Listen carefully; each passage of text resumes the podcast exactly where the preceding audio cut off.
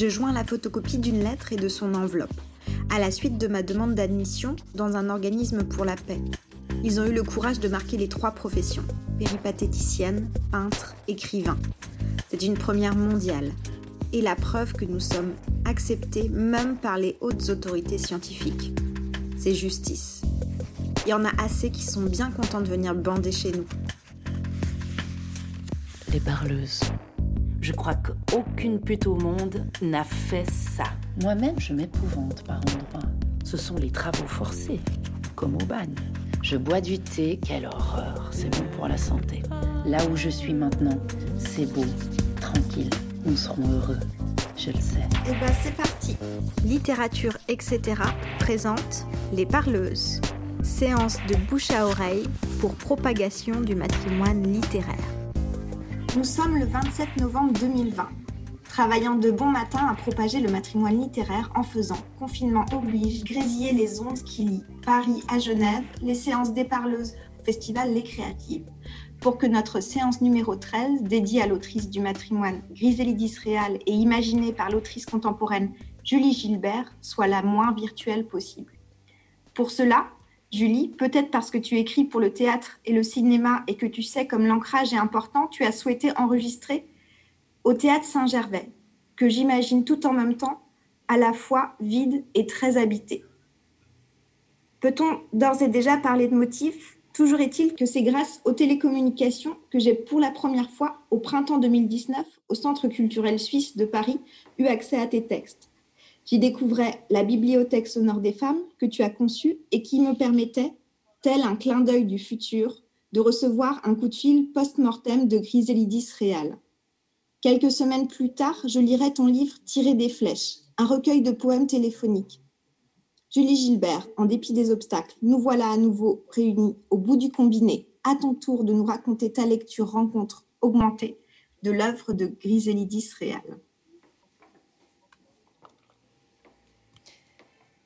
Vivante, même morte, même disparue, même couchée dans ce cimetière des rois, même finie, même terminée, vivante, il suffit d'ouvrir une page, ça claque à la gueule tant de capacités vivantes. Vivantes, même dans la détresse, vivantes, même au bout du rouleau, même sur le trottoir à Munich au milieu de la nuit. Vivante. Vivante encore au Paquis à Genève, à ouvrir sa porte à des travailleurs turcs, espagnols, italiens. Vivante partout, devant sa photocopieuse, sur le lit de sa prison, dans le camp de Cigane, dans la chapelle Saint-Bernard à Paris. Vivante, tellement vivante. C'est indécent tant de vie dans une vie si brutale. Fuite, bataille, prostitution, corps aimé, baiser, brutalisé, vivante. Des histoires ouvertes à coups de hache, dans la nuit, dans la neige, dans la fumée du hashish, dans toutes les voitures où elle se glisse à la hâte. Elle est là, relevée, à chaque fois relevée, la tête haute, les boucles d'oreilles en verroterie comme des talismans, les diamants roses du désert. Griselidis réal, peintre, prostituée et écrivain. Par où je commence? Son visage sur les photos, son très beau visage, ses yeux noirs qui nous regardent, Griselidis Réal, peintre, écrivain et prostituée. Comment je commence? On veut toujours que les histoires ressemblent aux histoires. On veut qu'il y ait un déterminisme social. On veut que la prostitution prenne racine dans la défaite. On veut être protégé des embardés. Mais Griselidis échappe, se braque, casse les barrières et les barricades. Son père est enseignant, helléniste. Elle grandit en Égypte et en Grèce, et puis son père meurt, elle a 9 ans. C'est le retour à Lausanne, Suisse, avec sa mère. Une éducation rigide, jamais entendu le mot prostituée. C'est Zurich, l'école des arts décoratifs, diplômée en 1949. Pour faire l'amour, on doit se marier. Alors elle se marie, elle a 20 ans. 23 ans, son premier fils. Elle se sépare. 26 ans, une fille avec un autre homme. Elle se sépare. 27 ans, Deuxième fils avec son premier mari. Il divorce. Sa belle famille lui prend son fils aîné. Elle tombe amoureuse d'un autre homme. Elle a un troisième fils. Elle a 30 ans. Elle dit Le bonheur devait nous tomber du ciel comme une colombe qu'on devait recevoir sur les genoux et caresser. J'habite aussi les Paquis, le soi-disant quartier chaud de Genève. Je n'ai jamais rencontré Griselidis Réal. Mais je sais que sa tombe est au cimetière des rois, à quelques mètres de Calvin et à côté de Borges. Je sais aussi que c'est la première femme enterrée dans ce cimetière. Je sais aussi qu'on a dit la première femme enterrée, forcément, c'est une prostituée. Forcément, c'est une femme au service des hommes.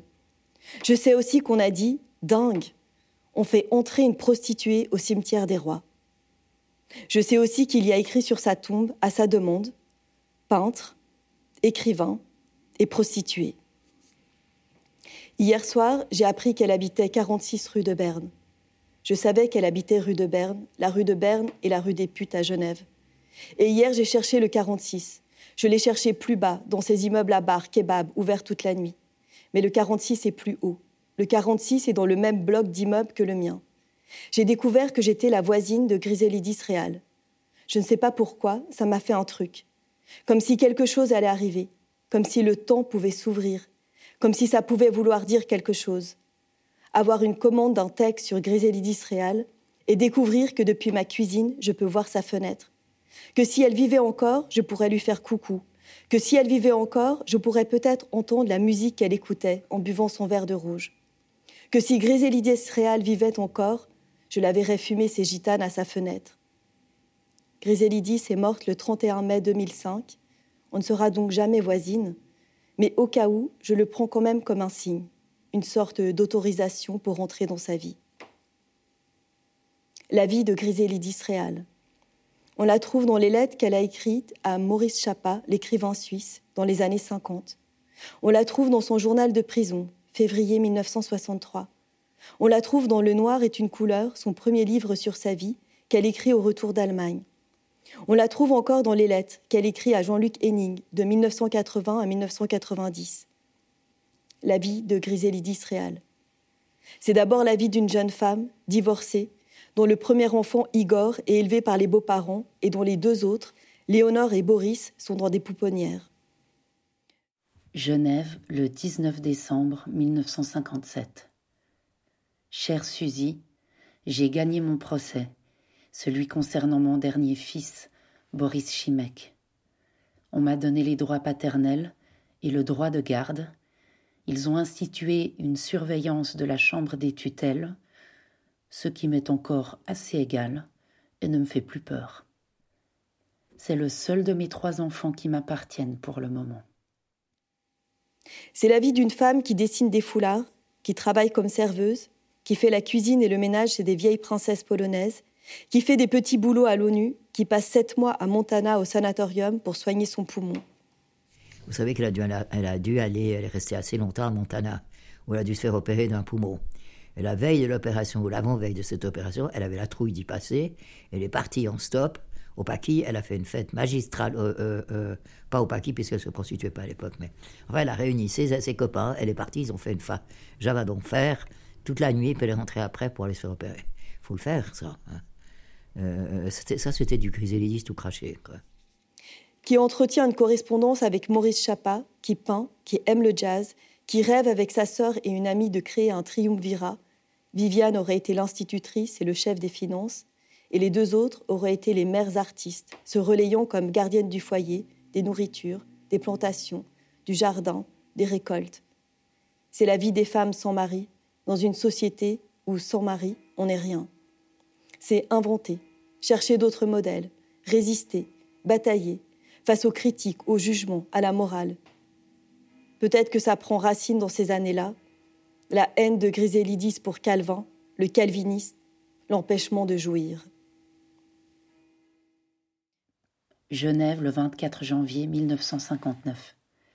Très cher Maurice Chapa, là où je suis maintenant, c'est beau, tranquille, au fond d'une petite cour secrète, où l'on n'a pas le droit d'habiter. J'y suis en paix, très heureuse, sauf la tristesse que j'ai force de ne pas remuer en moi, de n'avoir pas revu les enfants depuis septembre. Je vais bientôt accoucher du nouveau, dans une semaine, ou avant, ou après. Ma valise est prête. J'irai en France, et il sera uniquement français. Et celui-là, au moins, on ne pourra ni me le prendre, ni me le surveiller. Le tuteur n'aura aucune prise sur lui. On oublie ça. Le droit de vote des femmes, c'est 1959 à Genève. Moi, j'ai oublié que les femmes puissent être des sous-citoyennes ici en Suisse, que les femmes divorcées sont comme des enfants inconséquents qu'il faut mettre sous tutelle, surveiller, cadrer, que les enfants de ces femmes, considérés comme des enfants, doivent être placés dans des familles, des foyers, en tout cas loin de leur mère. Et Griselidis se cogne. Vous savez, Maurice, une mère ne peut vivre sans ses enfants.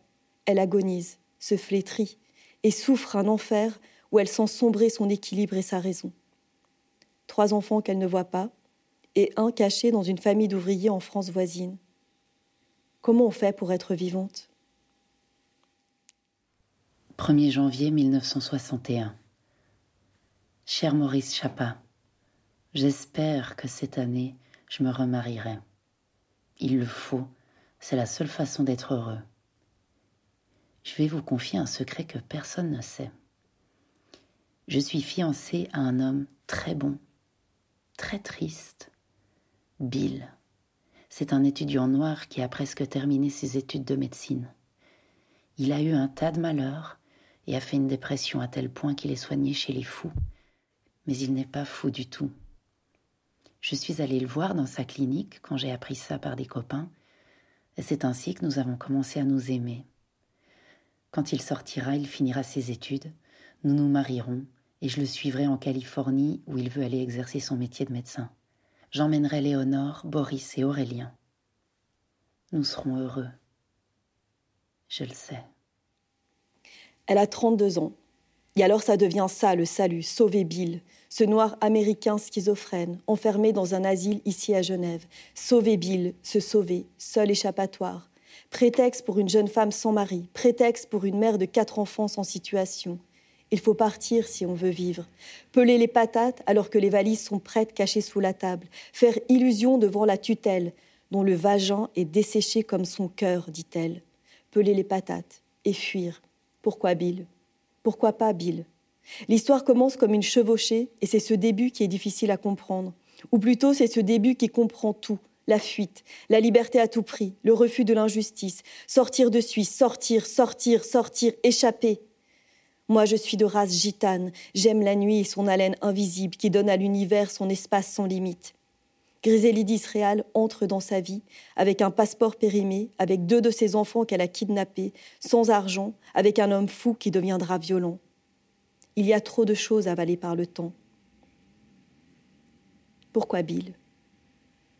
J'ai toujours aimé les noirs.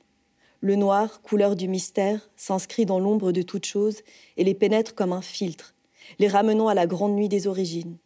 La race noire est bénite, elle exalte sur le poli de ses corps de basalte le renoncement à la lumière et la chaleur nocturne où toutes les souffrances viennent s'anéantir. Pourquoi rester avec Bill? Pourquoi rester en Allemagne quand il n'y a plus d'argent? Quand les chambres miteuses s'enchaînent, deux lits pour quatre, cuisine sur un petit réchaud à gaz. Quand Bill, définitivement fou, la bat à mort, manque de la tuer. Quand Bill gagne de l'argent, ne leur donne rien, mange tout le poulet destiné aux enfants Mais elle ne rentre pas en Suisse elle s'accroche, parce qu'en Suisse, il y a la tutelle. Elle pose pour les beaux-arts, elle demande la charité à la mission catholique, elle tente de faire la Putzfrau dans une mission protestante, la vie honnête, puis le beurre rance, les pommes de terre à l'eau, les huit heures de travail, le dos cassé. Elle quitte cette place, elle cherche de nouveau des académies où elle peut poser. Elle cherche quelques marques pour mettre quelque chose sur la table bricolée du soir. Alors que Bill va à l'université, elle erre, érantée, affamée. Elle sillonne la région. Elle marche frigorifiée pendant des kilomètres. Et puis, il y a cette voiture noire qui s'arrête, cet homme qui la prend en stop. Encore aujourd'hui, dit-elle, je n'arrive pas à savoir s'il était fou ou si j'ai échappé par miracle à la traite des blanches. Cet homme à qui elle raconte les enfants, l'argent qui manque, pas de travail. Cet homme qui lui dit que si elle fait tout ce qu'il lui demande, il lui donnera de l'argent. Il est midi, je suis nue jusqu'à la ceinture et le soleil brûle mes seins. Je suis liée, appuyée contre l'arbre qui m'écorche la peau. Mes bras sont tordus en arrière. La rude corde m'en serre les poignets. Mon visage est voilé de mauve, mes yeux sont scellés sous la gaze par les coquilles opaques. Oui, frappe, déchire, mort, cordage manipulé par un démon obèse, qu'il pisse dans sa culotte et sointe par tous les pores ce vieux sagouin branleur. Les coups ne m'atteignent pas, ne m'atteindront jamais. Ils sont perdus dans l'espace et se répercuteront sur quelques nébuleuses de caoutchouc, s'enfonçant dans le vide. Au profond de moi, je suis vierge. Je glisse comme une bulle fermée à l'intérieur de vos songes, échappant à vos gestes, à vos langues, à vos griffes. Bill sent, Bill sait, Bill lui dit. Tu devrais gagner de l'argent avec les hommes, tu es faite pour ça. Va à l'hôtel et demande-leur 25 dollars. Et surtout, n'oublie pas de te laver. Si tu ramènes une maladie, je te tue. C'est la bascule. Rien ne sera jamais plus comme avant. Je suis passé de l'autre côté, celui d'où on ne revient plus. Coucher les enfants, mettre les boucles d'oreilles, la petite robe noire trouée et la nuit de Nuremberg. Jouer sa vie sur un regard, savoir s'il faut ou non monter dans cette voiture, l'aube comme une résurrection, les cystites. La bagarre chaque nuit avec Bill, la fumée, les bars bondés de soldats américains noirs, le jazz, la nuit, les gosses couchés, les boucles d'oreilles, les crevures. Plus tard, Griselidis Réal dira Il ne faut pas pratiquer un métier à risque si vous avez tout le temps peur. Bill encore, Munich, les pensions pourries, le ventre vide, la syphilis, les vieux, les culs à lécher, les bites à sucer. Oui, c'est mon corps qu'on mange, ce sont ma chair, mes larmes qui ruissellent sur la table. La cretée de ma nuit sans sommeil parfume les plats. Les enfants qui jouent dans le parc pendant qu'elle récupère de sa nuit. Bill qui l'étrangle, les lits sales, Bill qui lui pique son fric, la nuit, la nuit, la honte. Mais elle est tzigane, noire, pute, déesse, gitane, elle tient bon. Elle prend ses hommes, elle prend la vie. Oui, j'ai bouffé du maïs. J'ai été battue par un fou toutes les nuits. Il m'a envoyé sur le trottoir. Oui, on était pris à la gorge par l'été l'hiver à la prison allemande. Mais j'ai aimé, moi, vieille larve. J'ai aimé. Et j'ai toujours senti, même dans la pire des merdes, les bras de mes enfants serrés autour de mon cou comme un collier d'or pur. Chaque nuit, recommencer, chaque nuit, coucher les enfants et sortir sans savoir de quoi sera faite la nuit. Les enfants qui dorment dans la chambre et elle qui arpente la ville. What are you doing so late? Elle est là, sur le trottoir, toute seule dans sa petite robe. C'est comme une scène de film, comme si tout brusquement pouvait changer, comme si là maintenant il pouvait s'aimer. What are you doing so late? Il est au volant de sa vieille Cadillac bleue. Nothing. I'm walking. C'est vrai. La vie est une promenade. C'est ça. La vie comme une promenade la vie comme une rencontre, la vie à vivre à chaque instant, peu importe demain, tout à l'heure, c'est maintenant. Bill les a foutus dehors et Robert Benson arrive. Maintenant, sur les sièges de la Cadillac. Maintenant, on va où? C'est vrai, on va où? Maintenant, en roulant avec les gosses vers un camp de cigane, une évidence. Sa mère ne lui a-t-elle pas dit qu'elles avaient du sang de cigane? Maintenant, la rencontre avec Sonia, Tata et tous les enfants, la nouvelle famille. Sonia et Tata, rescapés des camps de Dachau. La roulotte percée de partout, mais la vie. Rien à bouffer, mais la vie.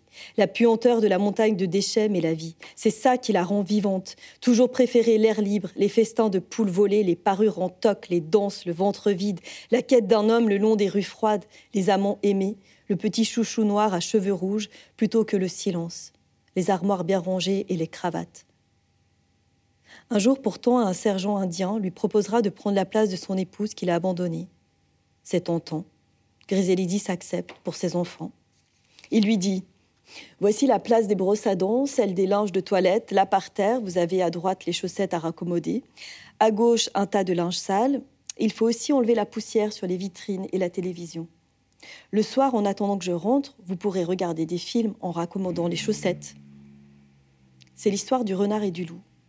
Est-ce qu'on est plus libre au chaud et protégé en repassant et en raccommodant et en préparant le souper de son mari ou en vendant son cul à quatre pattes dans un parc. Griselidis brouille les pistes, déplace les interdits, les zones sales, les impossibles. Elle tiendra trois jours à raccommoder les chaussettes. Et puis basta, finito. C'est pas grave s'il n'y a pas de plan, c'est pas grave. Il y aura bien quelqu'un qui va surgir tant qu'il y a du vent dans les cheveux, tant qu'elle est vivante, vivante, vivante de nouveau dans la roulotte, vivante le long des routes gelées, vivante encore à Munich dans la grande maison rouge, prostitution à tous les étages ses enfants dans le même foyer que la famille tzigane. Les sonnettes qui sonnent, sonneries. Celles qui reçoivent les noirs, celles qui reçoivent les blonds. Elle, elle reçoit les noirs parce qu'ils n'ont pas de problème avec leur sexualité. Mais aussi les Allemands, il faut recevoir tout le monde, il faut du fric, mais aussi du cœur. On dirait que ça prend racine là, cette idée que se prostituer, c'est une œuvre sociale, que c'est un boulot d'intérêt général. Peut-être que ça prend là, parce que Griselidis mène ses affaires, Pas d'intermédiaire, pas de macro. Juste elle et les clients et les billets de banque cachés dans ses bottes au fond de l'armoire. Donc, Munich et la Grande Maison Rouge. Donc, Munich et Big Mama Shakespeare qui se fait de la choucroute dans le couloir. La salle de bain pleine de pisse, les murs en carton, la maison qui tremble chaque samedi et les soirs de paix. Pas d'intermédiaire, mais des amants. Un amant. Un amant follement aimé, Rodwell. Ronnie. Dieu nègre à la peau brisée et calcinée, au parfum d'orchis et de gingembre, au sexe comme un grand lys noir. Ronald Rodwell au visage de panthère, au front lisse d'orchidée, aux épaisses lèvres fendues comme une écorce. L'iris violacé de tes yeux est un puits profond. Il est ma nuit, mon alcool, ma drogue. J'ai bu à la pointe de ton sexe une liqueur au goût de soufre et d'ammoniac. Je me suis abreuvé aux sources salées de ton ventre, au grain de raisin bleu de ta poitrine. Tu m'as tué, tu m'as ressuscité, et je n'en finis pas de revenir à la vie, dans le limon de nos jouissances mêlées, entre tes deux pitons noirs qui m'en serrent. Rodwell, c'est l'amour, et la marijuana qui entre dans sa vie. Parce que Rodwell aime fumer ses fines cigarettes, ses sticks, L'armoire fourmille de boîtes de drogue. La chambre s'est transformée en cratère de volcan. Tout peut éclater d'un moment à l'autre. Rodwell et ses amis, la chambre sature de soldats noirs américains et de fumée, sa tangue, Ray Charles dans les oreilles, et les mains de Rodwell sur son corps, sur son sexe et encore sur son corps, comme jamais ses caresses entêtantes à en perdre toute la voix. Alors, quand il ne reste qu'une boîte dans l'armoire, il ne faut pas que ça s'arrête. Elle achète une voiture, aller-retour au Maroc, juste la marijuana, que la marijuana et le hashish, rapportés dans son sac de couchage, remplissant ses armoires, l'odeur partout, et le hash remplace les passes, et le hash vendu au Birdland, la rumeur, les mises en garde, les fumées fument sa vie, Rodwell. Le dernier disque, Love Tastes Like Strawberries, de Myriam Makeba, et puis la trahison de Brown. Rodwell est arrêté, et puis c'est elle. C'est fini. Munich, 2 avril 1963. Ces lignes seront-elles lues un jour? Je ne sais. Je suis en prison, déjà six semaines. Le plus atroce fut le premier jour et la première nuit. Les murs et les barrières toujours repoussés à coups de volonté, de rire, de violence, d'audace, s'imposent brutalement. La voilà prise dans le grand filet, rattrapée brusquement par les lois. 18 avril 1963. Il faudrait que tout cela ait un sens. Quel sens? La vie autrefois avait un sens. C'était une lutte pour la vie, le bonheur. On a perdu, c'est bien. Mais quel est le sens de cette continuation derrière les barreaux? C'est la question vitale que je me pose. Ici, qu'y a-t-il de vivant? Quel sens? Si ce n'est plus possible de sentir son cœur battre, quel sens? Si on ne peut pas tout miser, d'un coup, jeter les dés au hasard, heureux vivants qui sont dehors, qu'elle regarde depuis son cinéma, perché sur sa valise, heureux vivants qui sont dehors, alors que dedans tout est mort, mort, mort. S'échapper, c'est ça, s'échapper à tout prix. Mais les murs sont épais, mais les murs résistent. La lettre d'amour de Rodwell comme un talisman, la photo de ses enfants, il faut s'échapper, braquer l'enfermement. Elle a obtenu de pouvoir peindre et peint une tigresse à tête de Rodwell, des démons, un juge, une madone aux arbres serpents, la nuit, des diables, des anges. D'abord au stylo puis à la craie. Ses dessins remplissent toute la cellule, les couleurs énormes mangent la tristesse, et même les salles gardiennes sont émerveillées. Elle écrit des poèmes en allemand qu'elle passe clandestinement lors de la promenade à son amie Gerlande.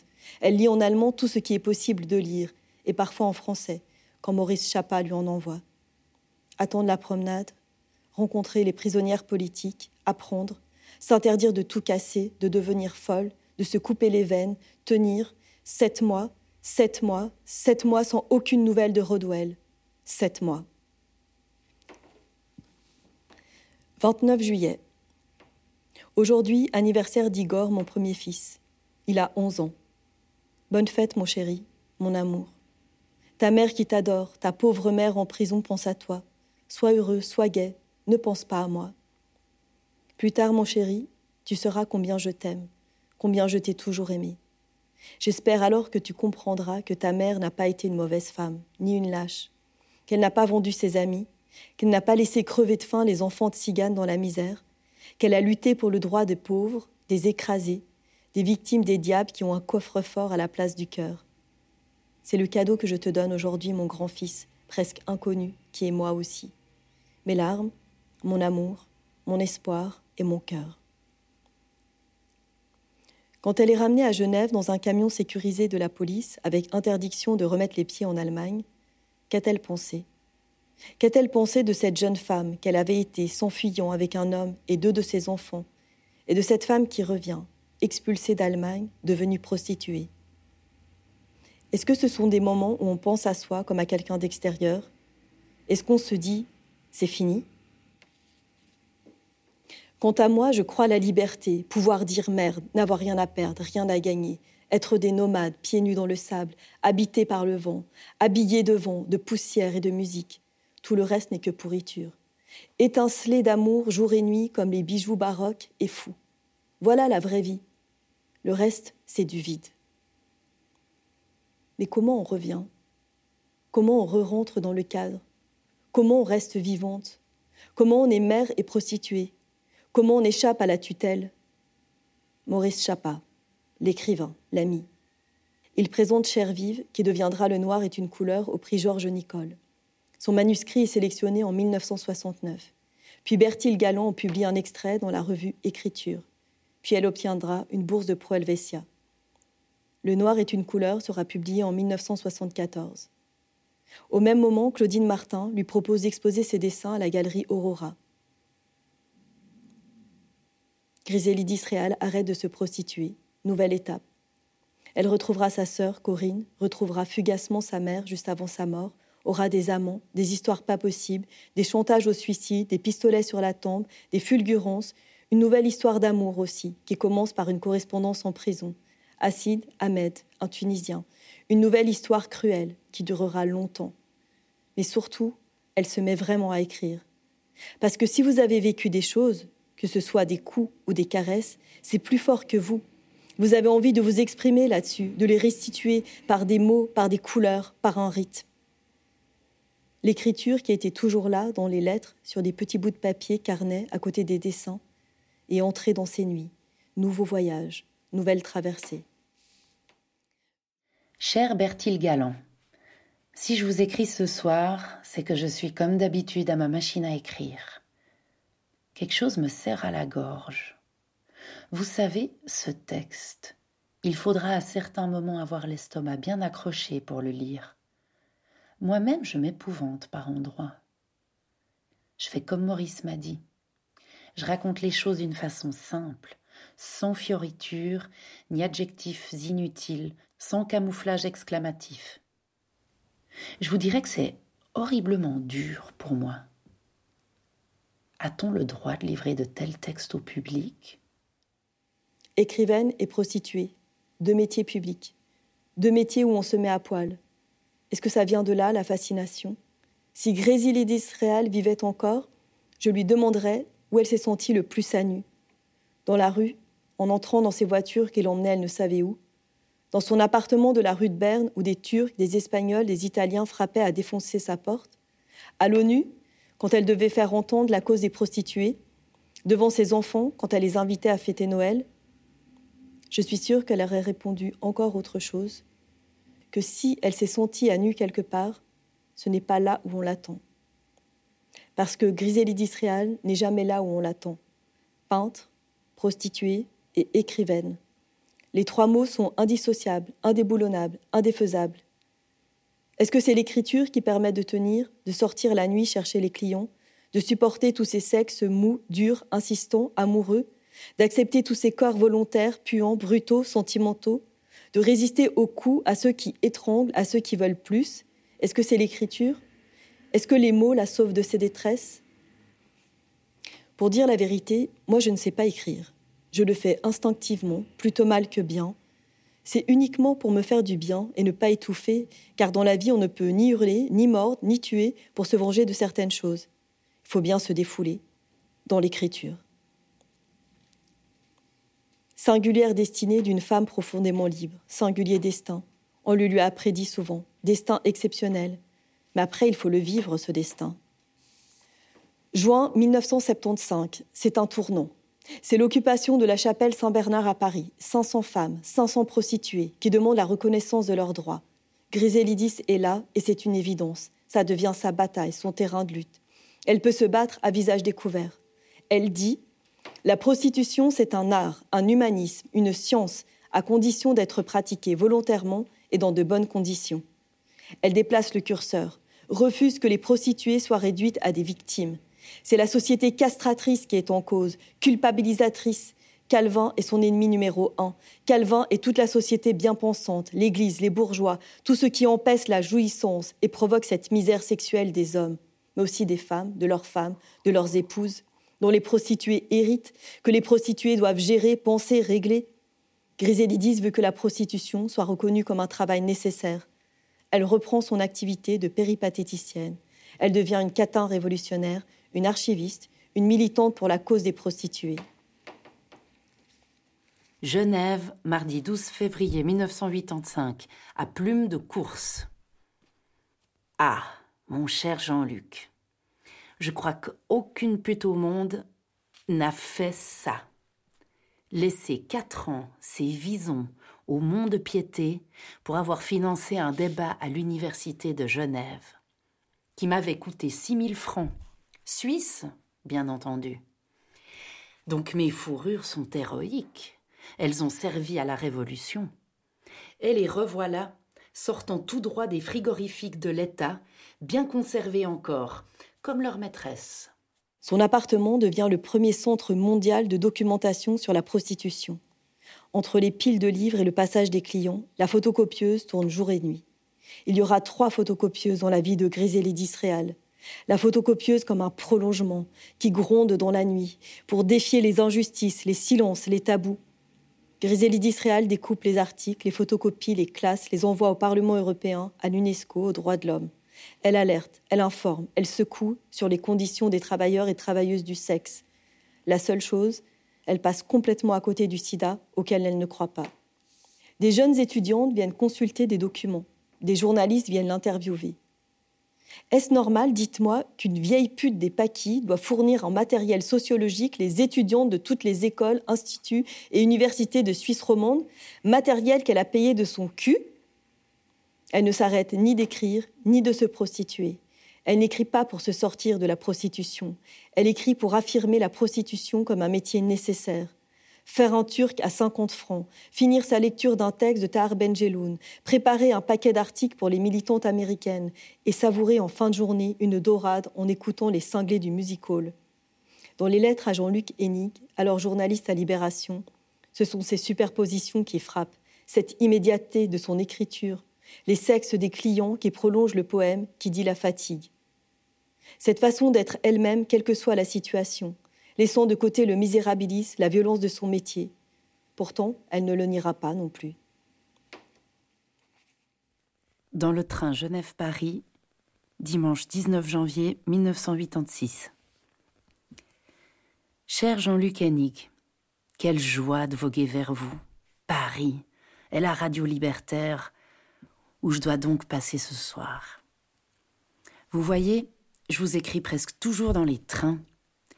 Celui-ci n'est pas trop brutal. Il secoue modérément. Cette garce de Jésus m'a encore fait un joli cadeau pour les fêtes de fin d'année. Vous savez que les musulmans turquais arabes se rasent très régulièrement les poils qui entourent la queue. Donc, hélas, quand ils repoussent, cela vous pique comme une brosse à chien régulièrement je suis écorchée aux endroits les plus tendres, aux abords de la chatte précisément. Pendant les semaines de Noël et de Nouvel An, j'en ai vu de toutes les couleurs, des tortures inimaginables.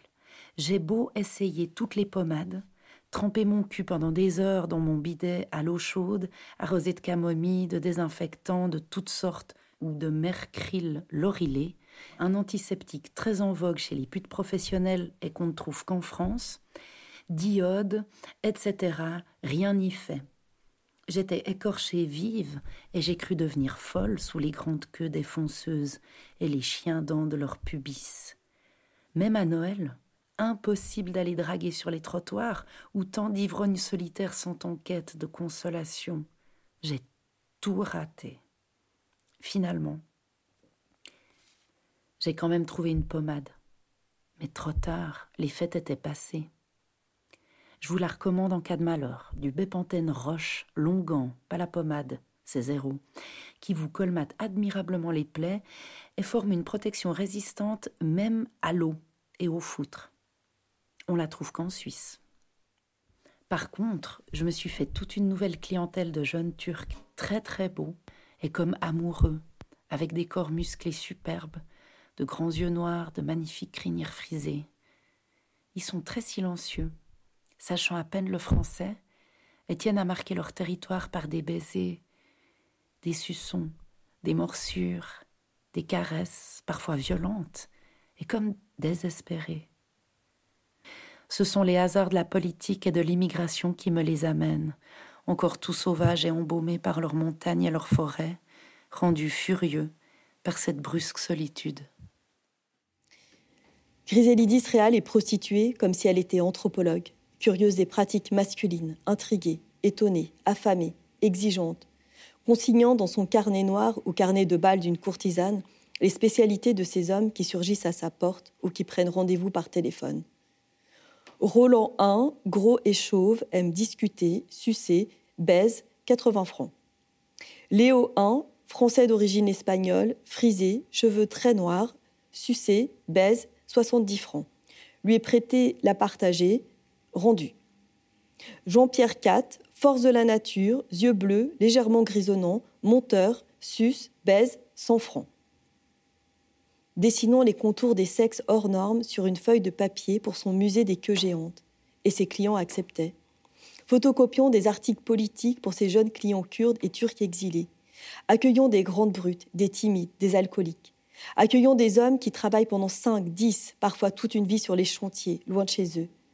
Dans son appartement, c'est la Suisse invisible qui défile. Les solitaires, les sans-famille, les ouvriers, les vieux, les abîmés, les étrangers. Qui fera l'amour avec eux si ce n'est pas une prostituée? Griselidis Réal, entre deux lectures, entre un verre de vin, entre une lettre à Jean-Luc, entre ses photocopies, entre ses déclarations cinglantes, piquantes à la presse, ouvre sa porte, ouvre et ouvre sa porte. Il y a une sorte d'acharnement à être tout entière dans ce métier, dans cette façon de faire justice à tout prix, de revendiquer la place des prostituées dans la société, de revendiquer un savoir-faire. Parce que ce n'est pas facile de faire jouir un homme vieux et ivre, pas facile de faire jouir des sexes trop longs ou trop fins ou trop courbes, pas facile de remplir le vide émotionnel. Le lendemain, samedi 13 février 1988, après-midi, 17 heures. D'abord, il faut qu'on sache que la prostitution, c'est un travail. Marquez-le bien, en lettres géantes, soulignées. Et pas du tout forcément un plaisir. Pour le plaisir, nous nous adressons ailleurs. Ça, ça nous regarde, c'est privé. Elle travaille, qu'on se le dise, c'est fait pour gagner sa vie. Un point, c'est tout. Ce qu'on veut, nous, c'est de l'argent, pour salaire de notre travail, pour payer nos factures, les loyers, le gaz, l'électricité, le téléphone, la blanchisserie. Il faut manger aussi, sous peine de crever. Et encore se soigner quand ces messieurs nous rendent malades. Et les impôts, j'oubliais l'essentiel. Ah non, qu'on ne vienne pas nous dire que c'est pour le plaisir. C'est déjà assez dur, après s'être promené une heure dans la nuit, dans le froid, dans l'angoisse, de ramener un monsieur qu'on ne connaît pas. C'est toujours inquiétant malgré tout. On ne sait jamais d'avance s'il va vous payer ou vous assassiner. Et ensuite, de gré ou de force, il faut le faire bander, et encore ce n'est pas fini. Il faut encore qu'il éjacule. Alors ça, la plupart du temps, ce n'est pas du plaisir. Ce sont les travaux forcés, comme au bagne. 30 ans de prostitution, 30 ans de corps à corps avec les corps. Griselidis Réal et ses sept vies. Vie de prostituée, vie de révolutionnaire des putes, vie médiatique, vie sociologique, vie politique, vie privée, vie d'artiste. Elle dira que vie privée et vie d'artiste, c'est 0-0 dans les dernières années. Mais partout dans ses textes et ses lettres et ses actes, on entend cette urgence du corps, cette exigence être ce que l'on est, cette célébration de l'amour, l'amour total, le cul et la poésie, désarmer les coups par l'amour, cette exhortation à ne jamais abandonner la lutte pour un monde meilleur, à nous secouer, se coltiner le réel, y aller, faire face. Griselidis réal brûle tout sur son passage. Son regard noir nous fixe, pas d'échappée.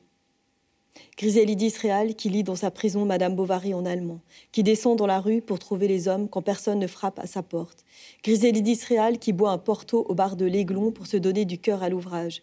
Griselidis Réal qui peint dans sa prison des anges et des juges. Griselidis Réal qui écrit des lettres à son ami Jean-Luc Hennig entre deux passes. Griselidis Réal qui fait tourner sa photocopieuse jusqu'à 3 heures du matin. Griselidis Réal qui se présente aux élections du Grand Conseil Genevois sur la liste Action citoyenne en 2001. Griselidis Réal qui meurt d'un cancer.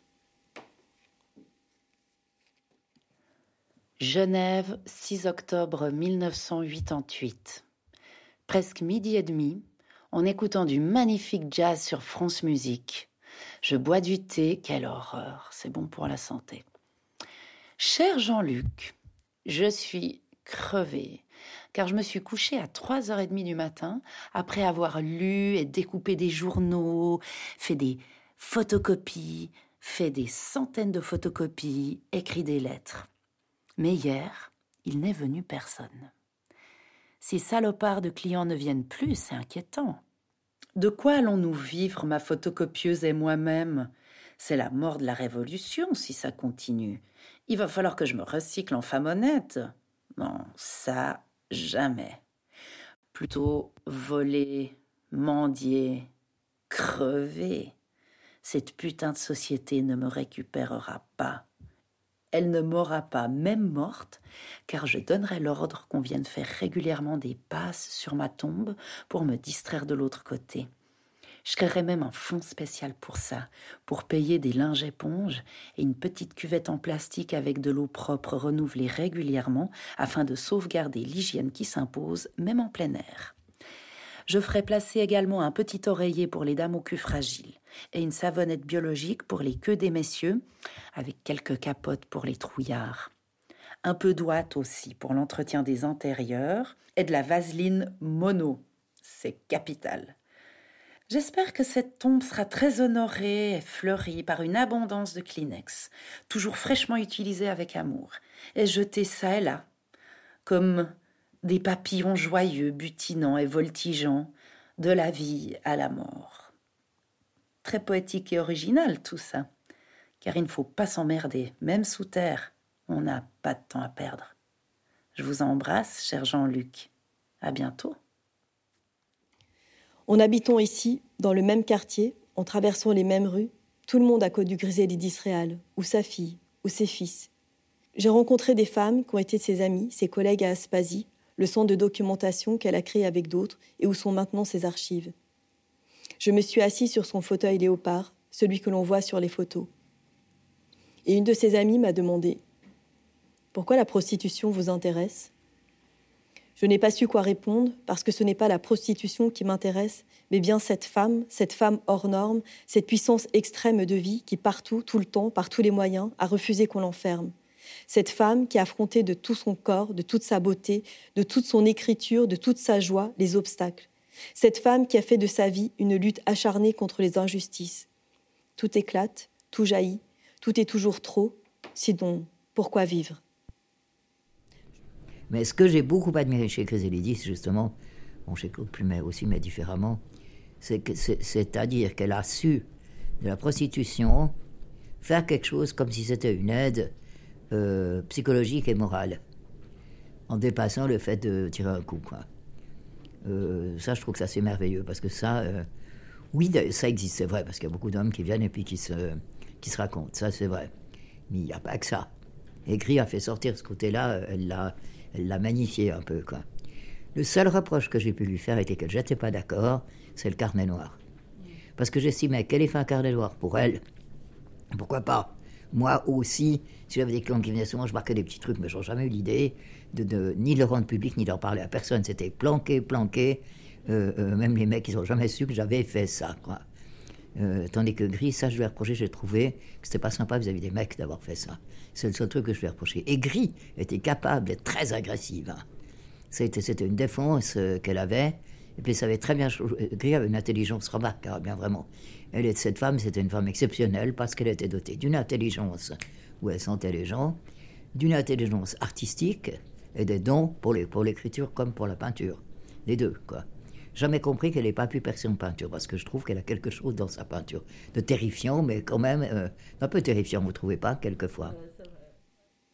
Je termine ce texte dans le soir de novembre, dans le demi-confinement de cette deuxième vague qui donne à Genève un air de dimanche perpétuel. De ma fenêtre, je regarde encore la fenêtre fantôme de Griselidis Réal, et dans le vide de la cour, il me semble qu'elle pourrait nous dire Soyons profondément vivantes et vivants.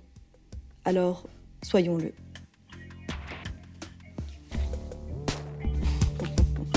C'était Les Parleuses, un podcast itinérant imaginé par Littérature, etc. Marraine des Parleuses, Chloé Delhomme. Direction artistique, Aurélie Olivier. Administratrice de production, Sarah Elliott. Ingénieur son, Lucie Piou. Et merci spéciaux à Pascaline Mangin, Anna Rizzello et François Annick. Et merci à Christophe Suchet pour l'enregistrement à Genève, à Julia Perazzini pour les lectures et à Aspasie, association de solidarité créée à Genève par des personnes prostituées et leurs alliés.